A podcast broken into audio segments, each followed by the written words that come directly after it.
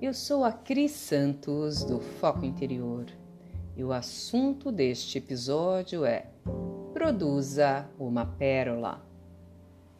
O que você faz quando uma situação ruim lhe acontece? Ou alguém o magoa ou o fere?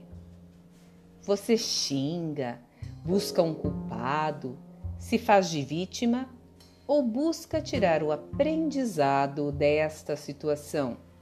Criando algo positivo, como fazem as ostras.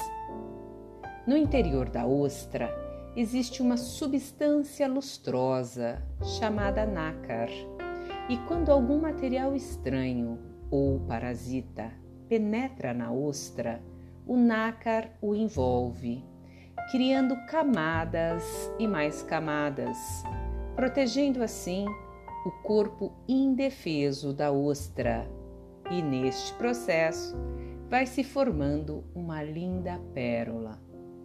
Ou seja, a pérola é o fruto do sofrimento da ostra. Ela é a cicatriz da dor. Somente uma ostra ferida produz pérolas.